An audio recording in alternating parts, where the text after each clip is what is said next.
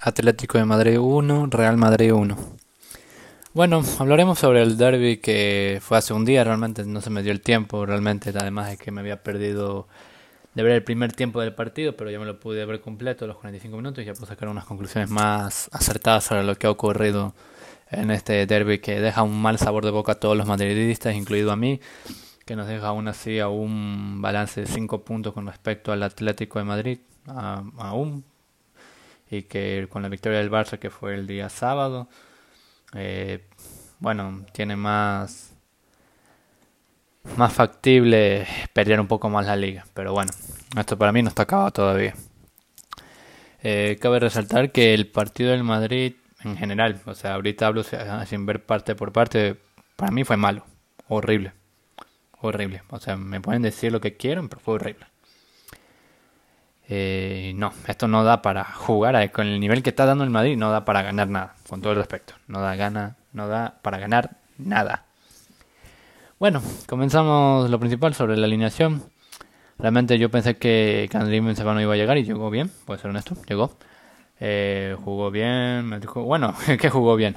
Eh, el gol del empate es lo que le salva porque, porque se comió, uy, vaya telita la que se comió. Eh, también tenemos a Ferland Mendy, que uff, mamita, la que ha liado realmente. Le ha costado mucho, voy a reconocerlo. Y Rodrigo que volvió y uff, la que no pudo. Realmente no pudo tampoco. Y Asensio, mm, ya se pueden bajar de la nube de que Asensio, oh, el mejor. No. Lleva no sé cuántos partidos, que solo tiene creo que dos goles y dos asistencias. Creo que un gol y una asistencia lo hizo contra el Celta ya hace más de dos meses, creo, si no me equivoco. Creo que fue al inicio del año. Wow, tanto tiempo. Bueno, eh, principalmente vamos a hablar de la, alineación de Zidane. Seco Curto en el arco, Mendy, Nacho, Fernández, eh, Rafael Barán y Lucas Vázquez en la saga, en la saga de defensa, Tony Kroos, Casemiro y Loco Modric, el medio campo de lujo y arriba Marco Asensio, Karim Benzema y Rodrigo. Un 4-3-3 y el Atlético de Madrid se con un 4-1-4-1 como Suárez de referencia de 9. Al parecer puso el Cholo a Joao Félix en el banco. Bueno, hablando sobre los primeros compases del partido, realmente fue un, caos. Realmente, no, no sé cómo. No sé cómo describir la actitud del Madrid realmente. O sea, eh, el Atlético de Madrid nos estaba dominando. O sea, es increíble que diga esto, pero nos estaba dominando. Más bien, prefiero no hablar de los primeros la primera parte, realmente quisiera omitirla, porque fue horrible. No, no, es que no puedo decir nada del Madrid bueno en la primera parte. Es que no, no hay nada bueno de decir sobre lo que hicieron. Y realmente hubo el infortunio que en el minuto 15 viene el gol de Suárez, dado que al parecer Nacho no entendió muy bien una jugada y Marcos Llorente se pudo ir por la banda solo. Estuvo encarando ahí, creo que se me equivoco, a Barán y que le da un pase al espacio a Suárez que define como maestro, con tres dedos ante Courtois. Realmente es increíble lo que juega Suárez, incluso con la edad que tiene. Y bueno, eh, aún así, a partir de ese gol, yo no vi una actitud así buena del Madrid, sino como que a lo loco. Eh, si era un centro de Lucas Vázquez o si tiraba desde 30 metros Casemiro, porque esa era la otra, que era tirar hacia afuera y ver qué sale. Y bueno, o sea, si no me equivoco, había un tiro de Casemiro en el 29, si no me equivoco, que, bueno, sí, estuvo bien, pero ¿a qué? Eh, si no me equivoco, hubo varias incursiones que tuvo el Atlético. Creo que en el minuto 38 también tuvo una Suárez que la coge de volea, pero está muy bien ubicado Courtois, además que tenía muchos jugadores adelante, Suárez. Eh, bueno, es que es que más bien veo del, del Atlético. Bueno, también tengo la jugada polémica minuto 40, que es la mano. Me van a odiar muchos madridistas, pero para mí mm, no es mano, puedo ser honesto. Para mí, o sea, se, ve la mano obviamente, pero penal cobrarlo, no. No es que el balón eh, sale del córner y el jugador salta por inercia, por inercia, tiene que levantar las manos. O sea, van a haber muchos corners donde todos saltan, todos saltan con las manos hacia... Eh, las manos como, no sé, tratando de protección. Entonces, que le haya golpeado ahí ya es un infortunio de la, del balón que le haya dado, no porque él quiso, tampoco. O sea, para mí eh, no estaba mal si no pitaba penal y si pitaba penal ya, no hacía nada más. También estaba bien, pero realmente no, no era. Así que, así que entiendan bien eso, por si acaso. También si el reglamento y todo el este, que no entiendo por qué el reglamento lo cambian y seguro lo van a cambiar para el siguiente siguiente liga, o sea, la siguiente temporada. Y bueno, ahí el modelo Atlético eh, volvió a lo suyo. Realmente creo que ya finalizando un poco la primera mitad del Atlético de Madrid quiso volver a lo suyo. De estaba ganando, entonces esconderse debajo del arco realmente. Y eso fue lo que hizo realmente. Eh, para mí, en, ese segundo tiempo ya comienzan los cambios. Eh, hace un buen cambio. Eh, qué buen cambio? El Cholo saca a Thomas Lemar y mete a Saguini en el 57. Eh, no sin antes mencionar de que Courtois nos salva contra Carrasco en el minuto 53, si no me equivoco. Que hay un tirazo, bueno, qué tirazo, eh, fue un tiro bien fuerte que la tapó bien. Y el rechace, por suerte, Marcos Llorente no la emboca bien. También tuvo una Luis Suárez en el 55, precisamente antes de que entre Saúl, donde por suerte, Courtois está atento para ver que el balón está detrás de él y cubrirlo. Bueno, de eso, bueno, ahí están los cambios. Eh, también tuvo una, si no me equivoco, no, creo que ya no, ya, creo que hay, creo que acabaron ahí un poco las ocasiones del Atlético. Otra vez una de Correa mordida, pero eh, nada, nada más. Eh, bueno, y eso fue lo que puedo ver. Esto fue lo del Atlético, realmente. Porque del Madrid comenzó ya a partir minutos 60, viendo de que el partido se estaba yendo, porque necesitaba eh, darle la vuelta a la tortilla, si no, estaba fuera de la liga. Hace cambios dan que muy acertados realmente. Asensio y Rodrigo fuera, que no hicieron nada. Es la verdad, no, no hicieron nada. Marco Asensio más que un centro, si no me equivoco, y un pase, nada más. Vinicius y Federico dio una nueva cara al partido realmente. Tuvo una María Carrasco, entró Joao Félix por Carrasco, una María Barán. Se compuso un poco más eh, físico el asunto, comenzaron a hacer muchas faltas.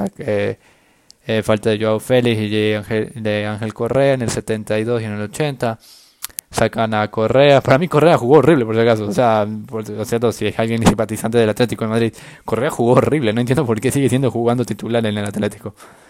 Mientras con Dogbia, que tampoco pudo hacer mucho. Y bueno, eh, bueno, también antes de todo eso, cabe resaltar que Benzema, Dios mío, la que tuvo, o sea, perdónenme, y yo con este jugador que no me cae bien, y es la verdad, no me cae bien. Una que tiene literalmente debajo del arco solito, la tira a las nubes, aunque también podía dar paso a Benzema, pero la tira a las nubes, no entendí qué hizo. Luego en el minuto 80, no entiendo qué pasó. Vinicius se va en una buena corrida, da un pase en el centro, o sea, Benzema tenía que meterla, no tenía nada que hacer, lo peor era errarla. Y la erra de una forma que no me la puedo creer. Y yo no sé, tal vez le hubiera, fallado, le hubiera fallado cualquiera otro de goleador, pero es, es 9 del Madrid, el 9 del Madrid no puede fallar eso. Y si hubiera metido ese gol hubiéramos ganado 1 a 2 y nadie se acordaría del penalti. Pero bueno, lamentablemente Benzema es... No voy a decir el nombre porque ya saben cuál es mi posición sobre este jugador. Y bueno, de ahí uno me vengan a decir que el gol, oh, mérito de Benzema, lo tenían que empujarlo. O sea, creo que hasta Vinicius lo hubiera empujado, pero seguro se la comía, pero igual. Eh, poco, poco saber de este gol. Y bueno, eh, ahí acabó el partido para mí, porque ya no hubo nada más que, que decir realmente. Se acabó para mí allá el partido, porque ya no hay más que decir. O sea, el Madrid es que no, no, no, no, no, no, no puede. No puede ser, pero bueno, ya que.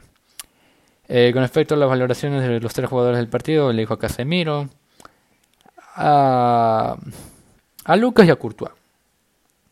A Benzema no lo voy a elegir por el gol porque no me vengan a decir que ese gol lo salva.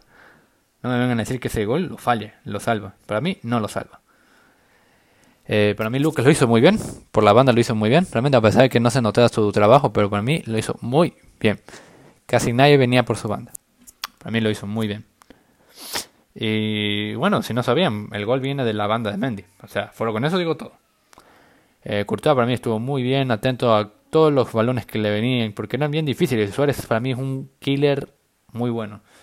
Yo me sigo lamentando por qué no vino al, Madrid en el 2015 si hubieran votado a Benzema. pero ya no se puede regresar, lamentablemente. Y bueno, eso fue lo principal para mí Courtois, lo hizo muy bien. Yo me equivoco que sale cuatro paradas, cuatro paradas dentro del arco. Es que hubo jugadas claras del Atlético realmente, que pudieron hacer mucho daño.